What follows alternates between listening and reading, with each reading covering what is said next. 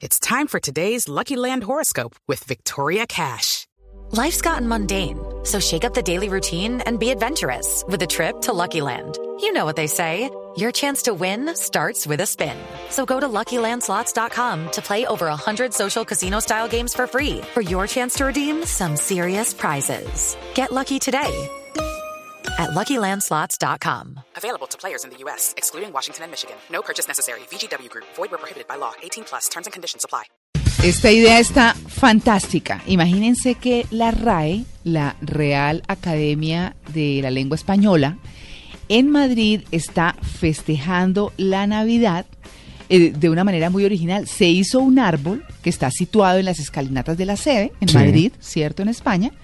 eh, que lo construyó, el arbolito lo hizo con mil ejemplares de la última edición del Diccionario de la Lengua Española publicada hace dos meses. Ah, o sea, es un Sí. árbol de libros. Árbol de libros, Un árbol de precioso, libros. Precioso. Búsquenlo Es por muy internet. bonito, sí. Muy lindo y pues ellos eh, con esta iniciativa, dice el director de la RAE que se llama Darío Villanueva, pues pone punto final a la conmemoración de su tercer centenario y recuerda la importancia del diccionario, la obra que constituye la principal razón de ser de esa institución y la que alcanza siempre mayor repercusión entre los hispanohablantes. Cuando uno escribe, cuando eh, tiene dudas, ¿quién no abre la página de la RAE? Pues bueno, con estos diccionarios, por supuesto, eh, es una idea muy original y una forma muy chévere y muy distinta de conmemorar.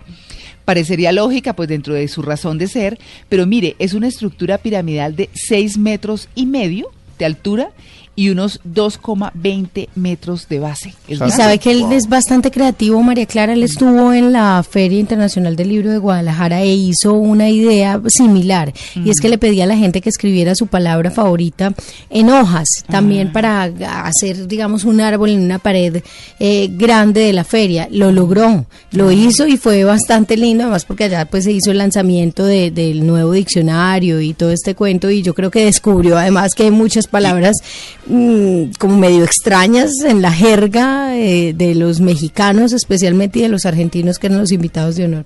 Claro. Y tengo la frase, y tengo la frase sensible para, para esta historia que estás contando, María Clara. A ver. Cuando hago la relación entre árbol y libros y sociedad, cuando la sociedad tiene una buena educación, tiene buenas raíces, ese árbol nunca se va a caer.